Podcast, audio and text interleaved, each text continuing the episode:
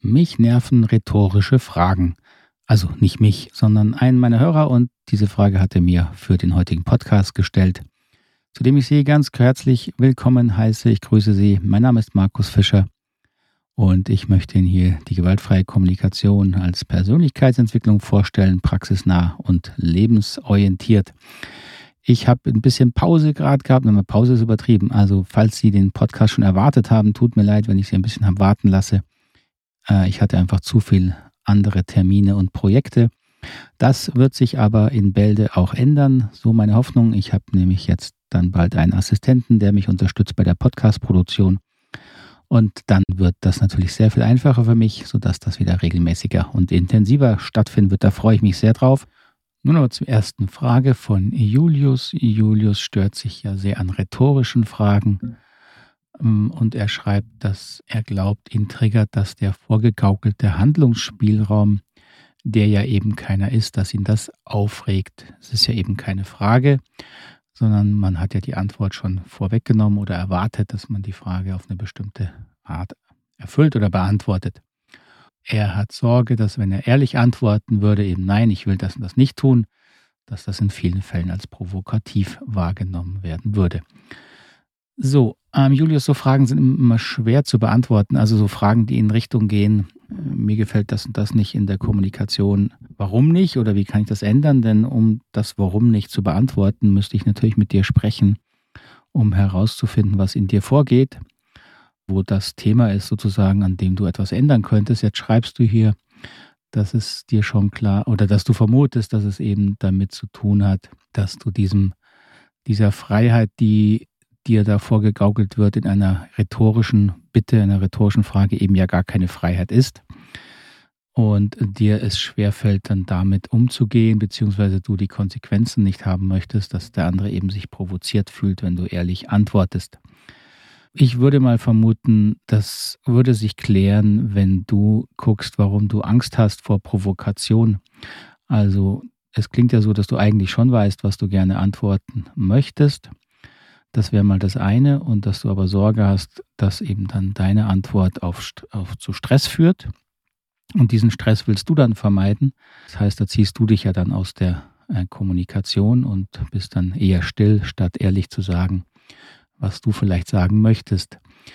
Die zweite Richtung, wo ich einfach nochmal empfehlen würde oder anregen möchte zu schauen, ist, warum stören dich denn diese rhetorischen Fragen, wenn sie wirklich als äh, höfliche ähm, Formulierungen sozusagen verwendet werden, was du ja auch vermutest, warum stört dich das dann so? Also warum brauchst du diese, diese klaren Anweisungen? Warum ist dir das lieber als diese rhetorischen, höflichen Fragen? Wenn du natürlich dann hinter jeder höflichen Frage vermutest, dass der andere dir da gar keinen Handlungsspielraum geben will, das ist deine Interpretation. Da kann der andere ja nichts dafür. Also warum bist du da so misstrauisch? Das wäre auch mal eine Richtung, wo du gucken kannst. Vielleicht hast du das schon oft erlebt, dass eben diese rhetorischen Fragen dann eben gar keine Fragen oder offene Bitten waren und dann wurdest du dafür bestraft oder musstest, musstest unter unangenehmen Konsequenzen leiden. Und deswegen hast du da eine Abneigung entwickelt, die du dann eben heute weiterträgst als Erwachsener und vermutlich hast du das eher in der Kindheit erlebt. Da würde ich dann mal da forschen bei dir. Ähm, und dann kannst du daran schauen, ob du daran etwas ändern möchtest, weil rhetorische Fragen natürlich für Kinder, also vor allen Dingen, wenn es oder dann noch vielleicht in die Thema Ironie geht, mit Ironie können Kinder bis zu einem gewissen Alter gar nicht umgehen, das verwirrt, weil für Ironie natürlich eine hohe intellektuelle Abstraktion notwendig ist, die Kinder erstmal nicht haben können und rhetorische Fragen gehen so ein bisschen in eine ähnliche Richtung. Vielleicht sind jetzt nicht ironisch, aber suggerieren ja auch sozusagen eine Offenheit, die erstmal nicht da ist. Und wenn du das als Kind so oft erlebt hast, dann hat dich das vielleicht verunsichert und irritiert, weil du als Kind natürlich eine gewisse Orientierung suchst, die durch Klarheit entsteht. Also dass dein Gegenüber klar sagt, was es möchte oder nicht möchte. Und wenn du das zu unklar erlebt hast, dann entsteht eben in dir eine Unsicherheit. Und die meldet sich dann vielleicht heute als Irritation oder dann auch als Wut, weil diese tiefe Unsicherheit natürlich dich beeinträchtigt in deiner eigenen Klarheit. Und was dann schnell passiert ist, dass wir das nach außen projizieren, dann erwarten wir von anderen die Klarheit, die wir selber aber als Kind gebraucht hätten. Und äh, das Thema, das ist ja das, was wir in unserer Arbeit immer wieder hier bearbeiten, dass hinter diesen Mustern eben oft ähm, Erfahrungen in der Kindheit liegen, wo wir eben Bedürfnisse nicht erfüllt wurden. Wir nennen das hier ja Empathielücken und an diesen Empathielücken kannst du durchaus auch selber arbeiten. So, das als Anregung, vielleicht hilft dir das ein Stück weit weiter. Die nächste Frage von Herr oder Frau V, wie gesagt, Vornamen habe ich leider nicht, ging mit dem Thema, wie sie als in einer beratenden Situation damit umgehen kann, dass eine Person in einem Familiensystem eher egozentrisch orientiert ist, also vor allen Dingen die eigenen Bedürfnisse im Blick hat und die andere Person ähm, eher auch die Bedürfnisse der anderen, in dem Fall die der Kinder. Das heißt, sie sagt, dass das, sie erlebt das in Familien, wo es zwar schon eine gewisse Gleichberechtigung gibt, aber durchaus dann auch eine sozusagen unbewusste Aufteilung, dass der Mann eher jetzt in ihrer Bewertung egozentrisch auch mal nach sich guckt oder mehr nach sich guckt und die Mütter eher nach den Bedürfnissen der Kinder und sich dabei oft auch überfordern und auspowern. Sie schreibt hier oder er schreibt, ähm, dass sie die einzige Lösung in einer beiderseitigen Persönlichkeitsentwicklung sehe, aber sie sieht nicht, welchen Rat sie jetzt da geben kann, eine GFK-freundliche Bitte zu stellen. Gut, ähm, das ist eben das Missverständnis. GFK hat jetzt nichts mit GFK-freundlichen Bitten zu tun sondern aus unserer Sicht äh, Bitten sind eine sinnvolle Klärung, wenn ich weiß, was für ein Bedürfnis sich in mir meldet, wenn ich weiß, was ich brauche, dann übernehme ich Verantwortung, indem ich sehr konkrete Bitten stelle. Ob die immer freundlich sind, ist was anderes, aber sie sollten konkret sein, weil ich sonst ja für weitere Verwirrung sorge und ja meine Bedürfnisse dann auch nicht erfüllt werden. Und eine Bitte hat natürlich die Haupteigenschaft, dass sie eine Offenheit beinhaltet, dass das Gegenüber auch noch ähm, eine eigene Meinung haben kann und vielleicht auch Nein sagen kann. Und wenn ich dann in eine vernünftige, erwachsene Verhandlung gehen kann, dann war das eine Bitte und sonst war es eine Forderung. Wäre also besser, eine Forderung zu stellen, wenn ich eine habe. Aber das nur kurz zu diesem Thema. Und es ist, sehe ich jetzt auch so, wie Herr oder Frau V das sieht in so einem System wie in der Familie, wenn sich eingeschliffen hat, dass die Menschen eben ihre Bedürfnisse da entweder egozentrisch nach sich gucken oder sich ihre Bedürfnisse dadurch erfüllen, dass sie mehr nach den Müttern gucken. Das ist übrigens beides das Gleiche. Also auch wenn Mütter mehr nach den Bedürfnissen ihrer Kinder gucken, würde ich das per se jetzt nicht als irgendwie nicht egozentrisch sehen, sondern diese Mutter, diese Mütter können verschiedene äh, Haltungen haben, wie sie für, für die Bedürfnisse ihrer Kinder da sind. Und es gibt natürlich das Muster, dass ich so innerlich den Glaubenssatz habe, ich bin nur eine gute Mutter, wenn es den Kindern immer gut geht. Und dann schaue ich eben nach den Kindern, aber aus einem sehr egozentrischen Motiv, nämlich eine gute Mutter darstellen zu wollen. Ähm, ob das dann eben auch immer für die Kinder in jedem Fall gut ist, sei mal dahingestellt. Also dieses Urteil, Vater egozentrisch, Mutter irgendwie eher auf die Bedürfnisse der Kinder eingestellt, das würde ich im Zweifelsfall auch nochmal hinterfragen, aber natürlich kann es durchaus diese Muster geben.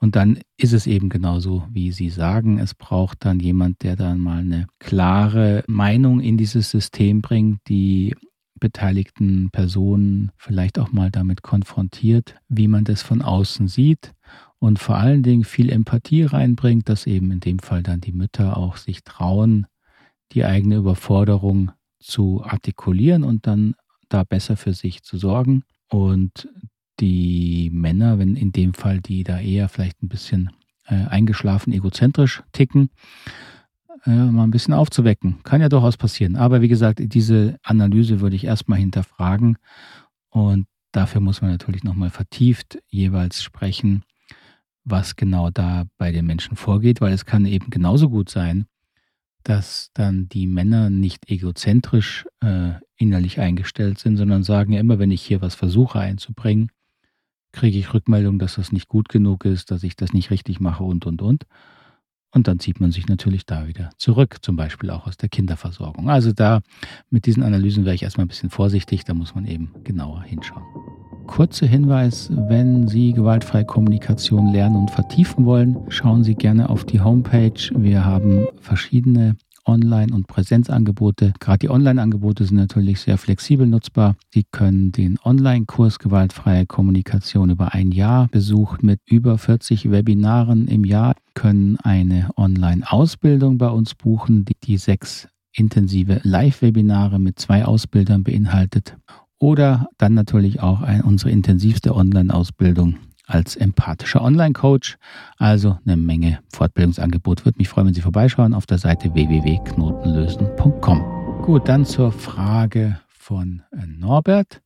Norbert hat als Rückmeldung auch von Klienten so oder eine Frage auch mitgebracht, die in die Richtung geht, wenn ich den Grund meines Verhaltens, also die Ursache immer in der Vergangenheit begründe, in dem Sinne, dass ich ja sage, wenn ich emotionale Muster habe, äh, dann ist die Ursache in meiner Kindheit, Jugend, das ist ja das, was wir Empathielücke nennen. Und dann habe ich ja sozusagen hier und jetzt keine Verantwortung. Ja, so, dass man das wie als Entschuldigung äh, sieht, weil ja meine, die Ursache für meine Gefühle eigentlich in meiner Kindheit, in meiner, in meiner Empathielücke liegt und da kann ich ja erstmal nichts dafür. Ja, da muss man ein bisschen trennen zwischen ähm, faktischer Kontrollierbarkeit und äh, moralisch-ethischer Verantwortung. Es ist für mich so, dass wir viele unserer Muster, die meisten unserer grundlegenden emotionalen Muster werden in der Kindheit und frühen Kindheit und Kindheit gelegt. Und wenn da was schief läuft, also dieses Thema Empathielicken entsteht, ähm, und wir dann als Erwachsene feststellen, oh, da reagiere ich aber ungut und bin da praktisch emotional gesteuert, dann habe ich da in dem Moment auch keine Kontrolle darüber. Das ist natürlich so. Ähm, das bedeutet aber nicht, dass ich dieser Person nicht die volle Verantwortung dafür gebe. Das ist also etwas, was ich machen würde, wenn ich jetzt darüber eine Bewertung habe, äh, treffen muss. Dann sage ich, gesunde Erwachsene sind immer für sich voll verantwortlich, egal ob ihre Empathielücken groß, klein, wie auch immer sind. Wir haben nicht, wir haben faktisch nicht die volle Kontrolle über unsere Gefühle aber wir können uns entscheiden, trotzdem die Verantwortung dafür zu übernehmen. Das sieht übrigens auch unser, äh, unser Rechtssystem genauso. Also selbst wenn Sie ähm, nicht die Kontrolle haben, weil Sie, wenn Sie jemanden wütend macht, dann völlig ausrasten und dem Schaden zufügen, dann kann man das vielleicht anerkennen, dass Sie da ein bisschen ausgerastet sind. Das wird Ihnen vielleicht ein bisschen mildernd äh, angerechnet und trotzdem werden Sie zur Verantwortung gezogen. Und so würde ich das da eben auch sehen. Also dass da die Tatsache, dass der Grund für Verhaltensweisen manchmal in der Vergangenheit liegt, emotional gesehen, äh, hat nichts damit zu tun, dass Erwachsene nicht trotzdem voll verantwortlich sind. Dann eine Frage von Dagmar zum Thema Zugehörigkeit. Sie schreibt hier, ich zitiere mal, weil diese Frage, glaube ich, ein bisschen komplexer ist. Ich verstehe das Bedürfnis nach Zugehörigkeit irgendwie nicht oder nicht mehr? Ist das nur erfüllt, wenn ich mich rundrum und dauerhaft und positiv verbinde? So im Sinne von Commitment, Hingabe zu jemand stehen. Weil Zugehörigkeit hat ja mit Dauer zu tun oder nicht. Oder erlebe ich mich halt mal für einen Moment Zugehörigkeit und dann wieder nicht. Wenn zum Beispiel das Bedürfnis nach Übereinstimmung, das würde ich nicht als Bedürfnis sehen, nach Akzeptanz und Geborgenheit, Vertrauen erfüllt ist. Also Übereinstimmung ist natürlich eher eine Strategie, eine Erwartung an die das, was andere denken. Aber ich verstehe, was du meinst, Dagmar. Sie schreibt, ich bin ja definitiv zu diversen Gruppen zugehörig, aber es erfüllt sich da nicht unbedingt mein Bedürfnis nach Zugehörigkeit. Und was ist der Unterschied zur Bindung? Also eine komplexe Frage. Ähm, ich versuche mal darauf zu antworten. Ähm, falls ich da daneben liege, Dagmar, musst du mich einfach nochmal kontaktieren. Ähm, so, das Thema Zugehörigkeit ergibt sich für mich grundsätzlich jetzt erstmal aus der Tatsache, dass wir Menschen nicht als isolierte Wesen überleben können. Also einfach eine faktische Tatsache. Wir kommen sozusagen in Zugehörigkeit zu Menschen schon auf diese Welt. Ja, also wir, wir, wir, wir sind ja schon kein Individuum, wenn wir auf die Welt kommen, weil wir im Grunde ja mit, der, mit unserer Mutter total verbunden sind, rein ganz biologisch. Das heißt, ich glaube, und dass dieses Thema Zugehörigkeit eben nicht allein überleben können, setzt sich natürlich massiv später fort. Das wird heute, denke ich, so ein bisschen ähm, oft übersehen, weil unsere Welt durch Technik ähm, so in eine, sich eine Richtung entwickelt hat, dass wir so viele äh, Dinge, die wir von anderen Menschen brauchen, äh, durch Technik teilweise ersetzen können. Also das Gespräch können wir heute über WhatsApp erledigen. Ähm, wir werden versorgt durch technische ähm, ähm, Gegebenheiten. Wir können wir brauchen heute nicht mehr so diese enge Familie, ja, die uns rein mit, wo wir arbeiten konnten, wo wir dann auch äh, Nahrung äh, hatten, sondern wir können ganz allein, singlemäßig in der Wohnung leben, keinen Menschen kennen und überleben trotzdem.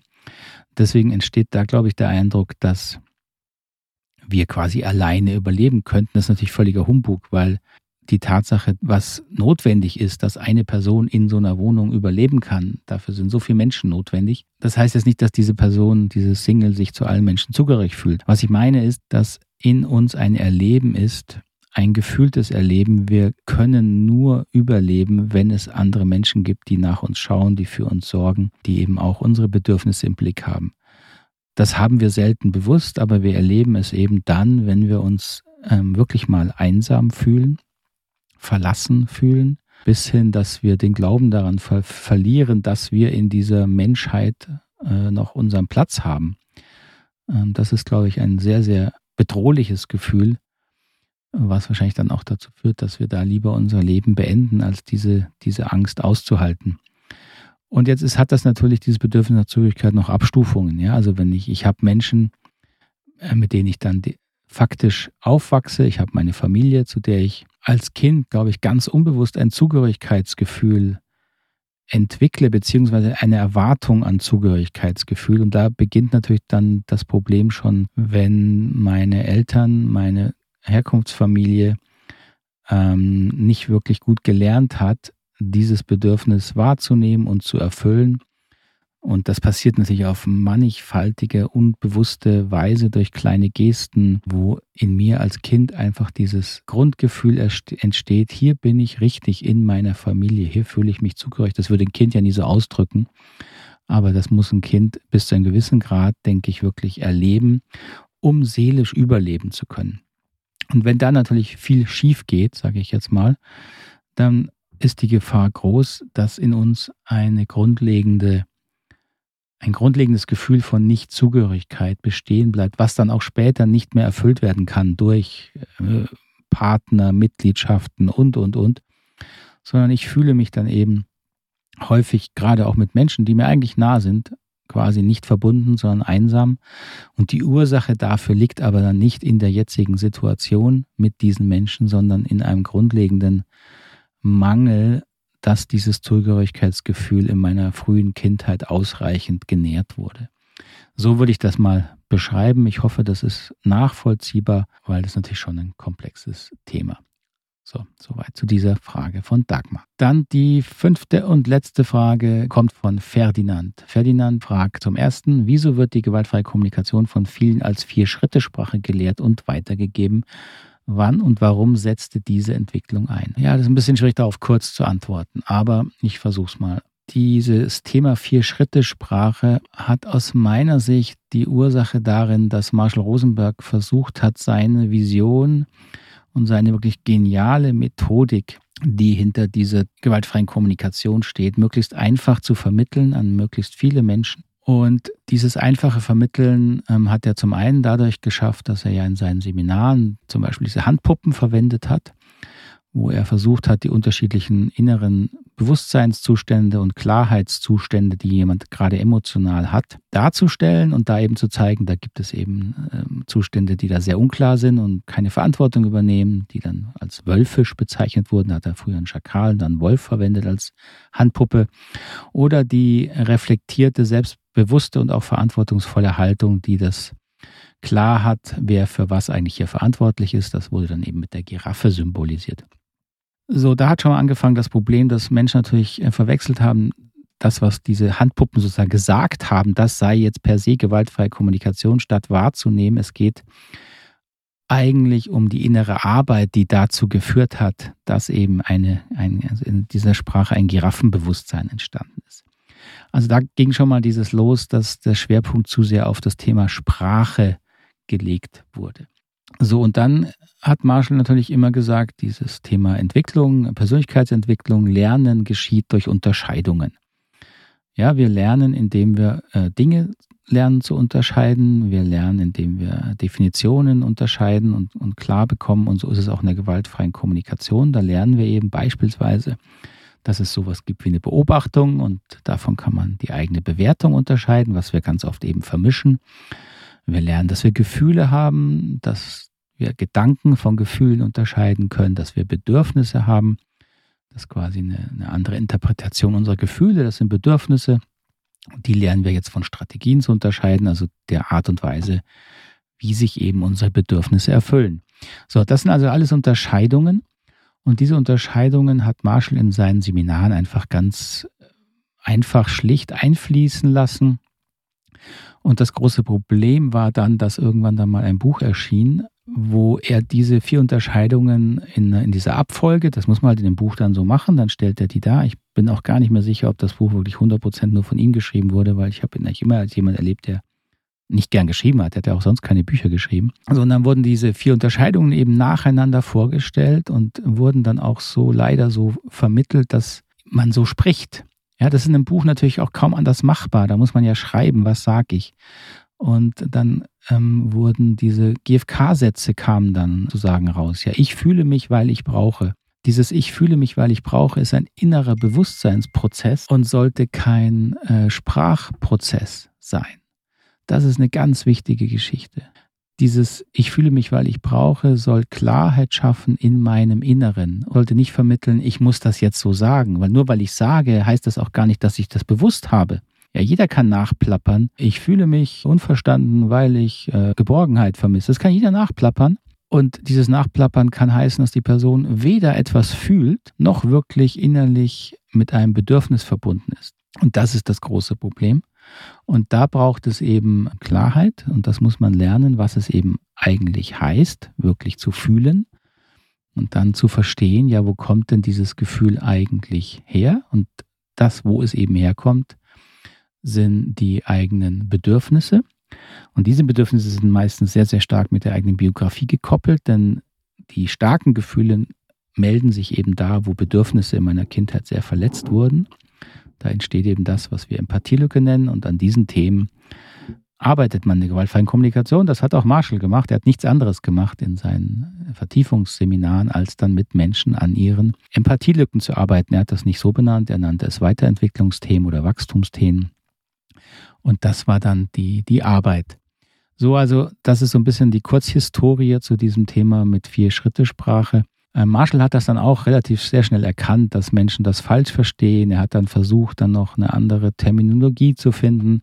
Aber da er mit den meisten Menschen eben nur sehr kurz gearbeitet hat und er selber auch, glaube ich, nicht so den Wert drauf gelegt hat oder nicht so viel Lust hatte, in das vertiefte Lernen mit Menschen zu gehen, also wo man dann wirklich eben auch mal genauer differenzieren muss, wo man Menschen mehr korrigieren muss, mehr anleiten muss, das war einfach nie so sein Schwerpunkt. Und deswegen ist leider diese Verwirrung mit dieser Vier-Schritte-Sprache entstanden.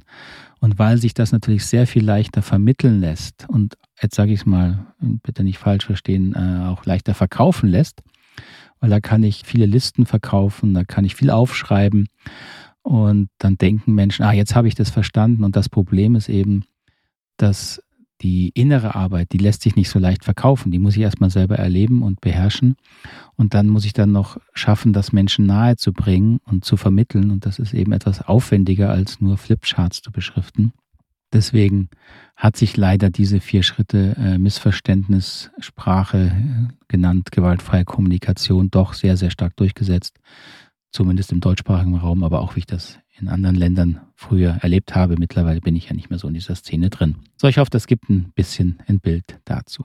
Die zweite Frage von Ferdinand war jetzt noch in Bezug auf Kinder. Wie finde ich bei Kindern heraus, welches Bedürfnis hinter einem Gefühl steckt und was das Kind in diesem Moment braucht? Meine kürzeste Antwort wäre, Eltern, die halbwegs gesund selber groß geworden sind, haben ein ziemlich sicheres, intuitives Gefühl dafür, welche Bedürfnisse hinter den Gefühlen ihrer Kinder stecken. Ja, das meine ich so. Also sie haben eine Intuition dazu, eine spontane, wenig reflektierte Reaktion. Sie spüren, was ihr Kind braucht. Ich bin sehr sicher, dass das so ist. Warum ich sehr sicher bin, dass das so ist, weil wir als Menschheit sonst gar nicht überlebt hätten. Also wenn wir als Erwachsene erstmal Ratgeber lesen müssten, um unsere Kinder groß zu bekommen und dass die Kinder überleben, dann wären wir sehr, sehr früh ausgestorben, vor allen Dingen, weil es früher keine Ratgeber gab. Also wir lernen dieses Thema, was brauchen Menschen durch Erfahrung. Diese Erfahrung machen wir selber natürlich in der Kindheit, ja, in, dem wir aufwachsen und dann erleben, da wird für uns gesorgt, da erleben wir eine stimmige Verbindung zu uns und das geben wir dann sozusagen an unsere Kinder wieder weiter, dann lernen die das auch und diesen ganzen Prozess, den kann man jetzt nicht irgendwie äh, technisieren oder irgendwie in eine, in eine Regel fassen. Deswegen gibt es da keine Regel für. Ich würde mal prüfen, liege ich da zu häufig daneben oder ähm, was sagen denn andere Menschen vielleicht, mal Feedback einzuholen, ob das, wie ich mit meinen Kindern umgehe, stimmig und sinnvoll ist. Weil natürlich gibt es Eltern, die da gehörige Fehler machen. Also die beispielsweise sich nicht trauen, Kindern auch mal Nein zu sagen und eine Grenze zu setzen. Weil es gehört genauso dazu, für Kinder eine Orientierung zu geben. Das ist ein Bedürfnis von Kindern. Sie brauchen Orientierung und sie leben in einer Kultur und Gesellschaft, wo es natürlich Grenzen gibt und genauso brauchen sie eine absolute überschwängliche Erfüllung, dieses Bedürfnis nach Liebe, dieses immer geliebt werden. Da kann man sicher nichts falsch machen, aber auch das heißt nicht, dass Kinder immer all das bekommen, was sie wollen, sondern sie werden geliebt. Und das zeigt sich natürlich auf vielfältige Art und Weise. So, und es gibt natürlich äh, Familien und Eltern, die da Fehler machen und diese Fehler liegen wahrscheinlich meistens dann wieder, äh, die Ursachen dafür liegen meistens in der Kindheit und eben der Sozialisation dieser Eltern. So, also da wär, kann man gucken, ob man sich Feedback einholt oder ob man reflektiert. Habe ich den Eindruck, dass ich da meinem Kind gegenüber was falsch mache, dann kann man mal sich mit anderen Eltern austauschen oder vielleicht auch mal mit Fachleuten austauschen, mit Pädagogen. Und im Zweifelsfall dann eher wieder bei sich gucken, warum äh, komme ich da vielleicht schlecht in Kontakt mit meinen Kindern äh, und, und, und. Weil natürlich gibt es die Themen, dass zum Beispiel, wenn Kinder wütend werden und Eltern nicht gewohnt sind oder geübt oder eine Erfahrung haben, mit Wut umzugehen, dann kommen eben die eigenen Themen hoch. Dann werde ich da vielleicht zu hart. Dann bestrafe ich meine Kinder, wenn sie wütend werden, was vor allem, wenn sie klein sind, absolut schädlich ist. Oder ich falle innerlich um und mache einfach alles, was mein Kind will, sobald es wütend wird, was genauso schädlich ist. Und dann bin ich eben gar nicht in der Lage, da mit dieser Wut sozusagen sinnvoll umzugehen. Und das ist natürlich nicht, nicht hilfreich. Das also zu diesem Thema ähm, Kinder, Gefühle und Bedürfnisse. Und was ich auch noch sagen will, was mir das wichtig ist, gewaltfreie Kommunikation ist nicht für Kinder gedacht. Ganz wichtig. Gewaltfreie Kommunikation ist ein Modell der Persönlichkeitsentwicklung und Kinder sind dabei, ihre Persönlichkeit zu entwickeln, aber die sind da in einem, einem inneren, normalen, natürlichen Vorgang und gewaltfreie Kommunikation kann dann einsetzen, wenn wir, wenn wir als Erwachsene gelernt haben, bewusst uns zu reflektieren und dieses bewusste Reflektieren können Kinder bis zu einem gewissen Alter gar nicht, müssen sie auch überhaupt nicht können. Und dafür braucht man eben erstmal eine gewisse Persönlichkeit, bevor man die wieder bewusst reflektieren und dann vielleicht dran arbeiten kann. Dafür ist gewaltfreie Kommunikation gemacht. Und sie ist eben nicht dafür gemacht, Kindern irgendwie jetzt eine Gefühlssprache beizubiegen oder irgendwelche Bedürfnisbegriffe oder, oder, oder. Davon halten ich und auch wir in unserer Arbeit überhaupt nichts. Die Eltern müssen die Arbeit machen oder die Erzieher und Pädagogen, die müssen die innere Arbeit machen, nicht die Kinder. Das nur kurz noch dazu, weil mir das einfach wichtig ist, wenn dem Zusammenhang, wenn es um Kinder geht. Das war's für heute zu den äh, Hörerfragen. Vielen Dank. Die Folge ist ein bisschen länger geworden, aber wie gesagt, ich versuche sie zu schneiden, dass es kürzer wird und Sie die Fragen schneller finden. Wenn Sie weitere Fragen haben, gerne mir äh, stellen per WhatsApp, E-Mail oder wo auch immer. Meine Kontaktdaten finden Sie natürlich unten in den Show Notes. Und dann freue ich mich auf die nächste Folge und wenn Sie mich weiterempfehlen. Und besonders würde ich mich freuen, wenn Sie den Podcast natürlich abonnieren, das ist toll, aber auch Bewertungen geben. Auf Spotify geht das übrigens mittlerweile auch. Wenn Sie eine Folge gehört haben, können Sie da irgendwie Sterne vergeben. Das freut mich natürlich sehr und führt auch dazu, dass der Podcast besser gefunden und mehr gehört wird. Freut mich dann genauso. Das wäre toll. Ich danke Ihnen ganz herzlich. Ich wünsche Ihnen alles, alles Gute eine gute Zeit, einen guten Tag oder eine gute Nacht, wo immer Sie mich gerade hier im Ohr herumtragen. Bis zum nächsten Mal. Tschüss. Ade.